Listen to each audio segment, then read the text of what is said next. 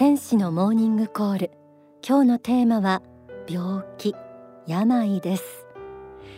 多くの人が人生の途上で経験する病気の苦しみ。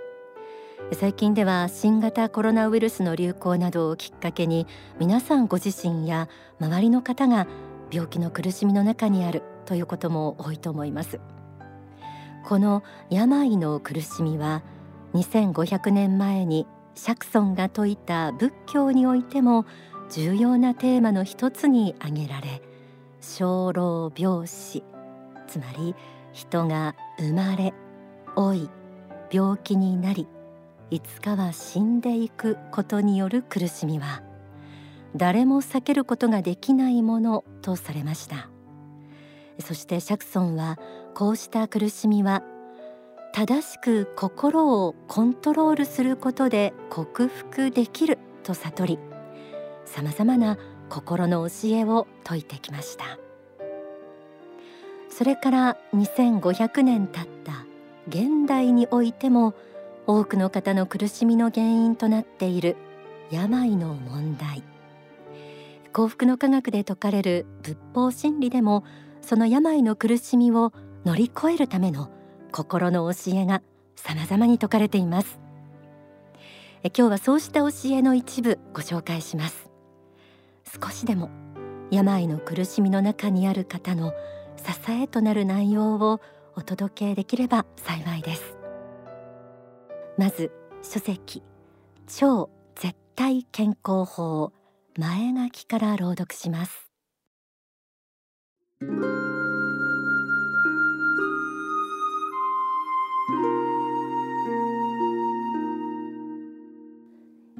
健康は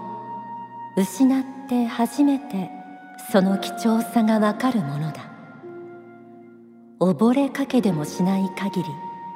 人は空気のありがたみがわからないように病気になって初めて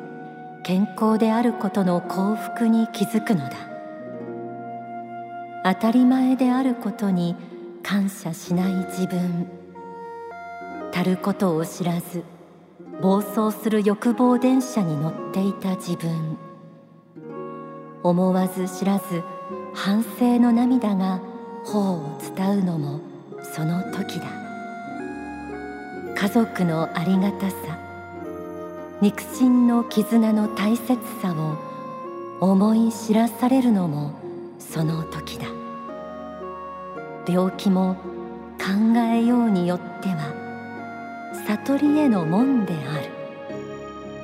あなたの魂が飛躍的に向上するチャンスでもある。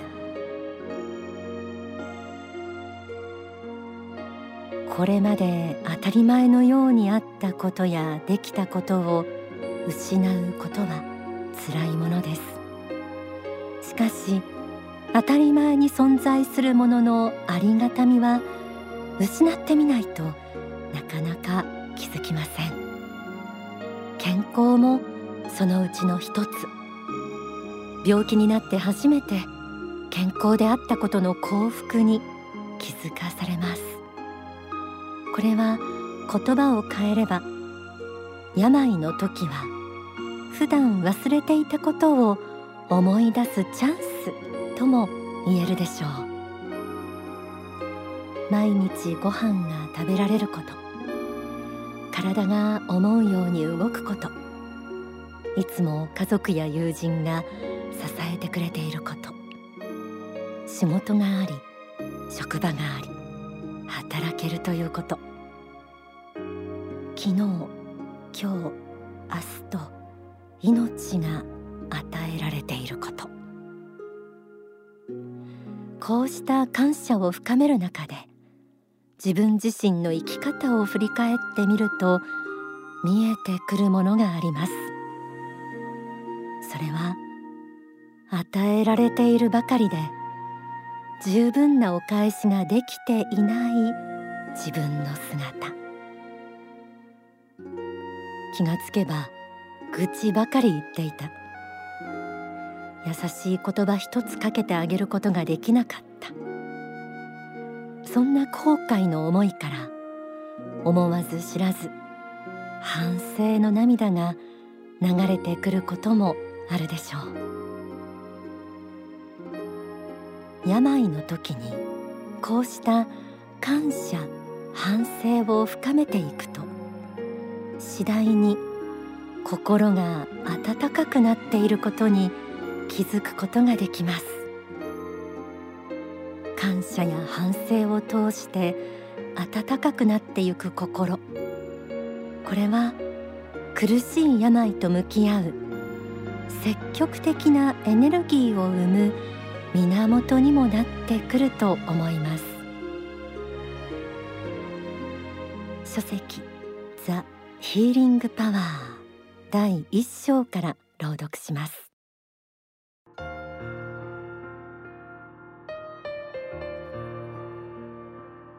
反省と感謝の心を持ったならば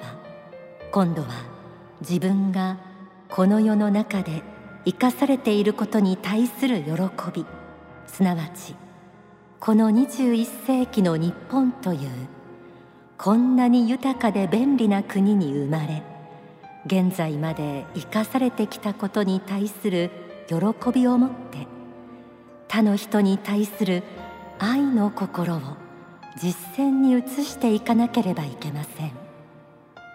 愛の心法恩の心感謝の心を実際の行動に移して表していくことで本当に心の鋳型そのものを変えていくことができるようになります。愛。法恩感謝の心を行動に移すことで心の鋳型を変えていくことができるとありました。私たちの体を構成する細胞はその多くが成人した後も少しずつ入れ替わっていてだいたい1年以内にはほとんど全部が作り変えられると言われています。そのためすべての細胞が入れ替わる期間よりも長く病気がある場合霊的視点から考えるとそのように作ろうとする設計図が出来上がっているということができます。これが心の鋳型というものです。本来は病気を作る鋳型はないはずですが繰り返し他の人を責める破壊的な思いや自己処罰的な思いが出ていると少しずつ不具合が生じ始めそこからさまざまな病が引き起こされてしまいます。この病を引き起こす心の鋳型を変えるために必要なのがその原因となっている思いを正しい方向へと変えていくこと。反省や感謝を深めそこから生まれてくる愛の心を実際の行動に移していくこと。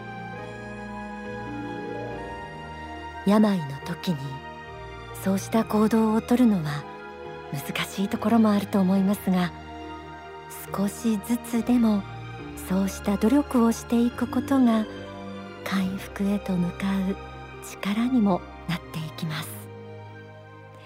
えではここで大川隆法総裁の説法をお聞きください。人間は同時に2つのことを思うことはできないと言われています。だからプラスのこととマイナスのことを同時に思うことはできない、うん、例えばハイウェイをスイスイ走っている時速100キロで走っている、えー、自分が運転している車の姿とハイウェイでパンクして動けなくなっている自分の車の姿と同時に思ってくださいと言ったってできないです。どっちかにやっぱりなるんです。両方は描けないんです。同じようであの一つになるんです。だから二つのことは思えないのでどちらを選ぶかというと良いビジョン良い姿を心に描いてそちらの方に持っていこうと思うことが大事であるんですね。で内臓もですねあの、まあ、医者が聞いたらびっくりはするんですけど意識を持っていまして、えーまあ、私なんかに、まあ、霊的な力もありますと内臓の意識とも話することも可能です。でどどこが具合悪いんだいっていう話聞いたら大体こうだというようなことを言ってくれることもあります。本体としては頭脳を中心にして意識はあるんですけど体の部位も意識を持っていることはございますねだからまあそういう人間っていうのは複合体に実はなってて複合の生命が出来上がって一個になっているといういうことなんですね。だから体の中にいろんなものを養っているんです。細胞の一個一個も生き物なんですよ。だから自分自身が一つの銀河なんです。銀河系宇宙みたいなもんで、えー、たくさんの生き物がこの一個の体の中に実は住んでるんですね。だそういうことを、えー、知らなければならないと思います。でできればですねあと自分の本質が霊体だということを知っていただいてそしてその霊体肉体の方をだんだん小さく見て霊体の方が中心なんだということを強く思うようになってその霊体もですね、えー、金色の玉のようなですね金色の玉のような霊体かけることのない金色の玉のような霊体の自分みたいなのをですねこう毎日えー、夜寝る前に瞑想なされるといいと思います。これは金色の玉のようなといったのを完全無欠なことを言っています。だから自分の霊体は本来神仏からいただいた尊い命であって完全無欠な金の塊なんだと金の玉なんだというふうなそういうイメージをできるだけ持っていただきたいんですね。そういうイメージを持つことによってあらゆる病気がもう何でもいいんです。もう頭のてっぺんから足の裏まで含まれるあらゆる病病気を撃退することができますしそうした、えー、金の塊のような自己像霊体としての本当これ本当の姿なんです。死んであの世に帰って、まあ、最初は人間の体してますけれども最終的にあの悟って上がっていく時にはそういう金の玉みたいな金色に光った光のエネルギー体にしかならないの。これ本当の姿なの。本当の自分の姿なの。その本当の自分の姿を描く練習をなされますといろんな病気に対しての回復力抵抗力あるいは改善力になってくると思いますね。お聞きいただいた説法は書籍ザ・ヒーリングパワー第一章に収められています。病の時は心も暗くなりがちなものですがそういう時こそ今日お届けした感謝反省愛の心を持つ努力を少しずつ積み上げていくことで魂は強い輝きを放ち始めます。心の力によって病の苦しみが癒され回復へと向かっていきますように心からお祈りしています。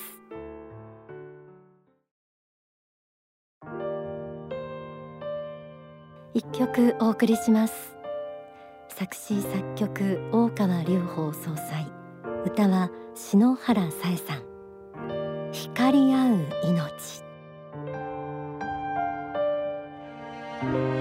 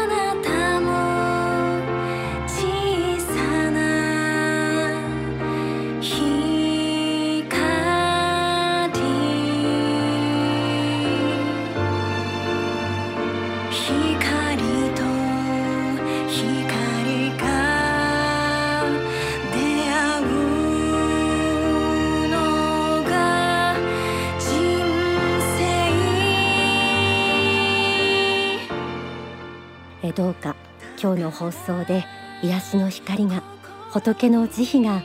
病床にある人に届きますように。この曲に乗せてこの時間は大川総裁の新言集の一つ病の時に読む言葉もご紹介しますね、えー、新言集ゆったりと繰り返して読める本として編まれた100の短い言葉からなる新言集です、えー、自宅や病院で病に苦しんでいる時にめくってみてください、えー、例えばこんな言葉が綴られています。1病気とは魂の休息日である。2置き去りにしてきた記憶を想起しよう。5心と体の調和について考えてみよう、えー、このような言葉が記されています。またこちらの書籍の講義である病の時に読む言葉講義。こちらも全国の幸福の科学の支部や少女などでお聞きいただけます。詳しくはお近くの幸福の科学までお問い合わせください。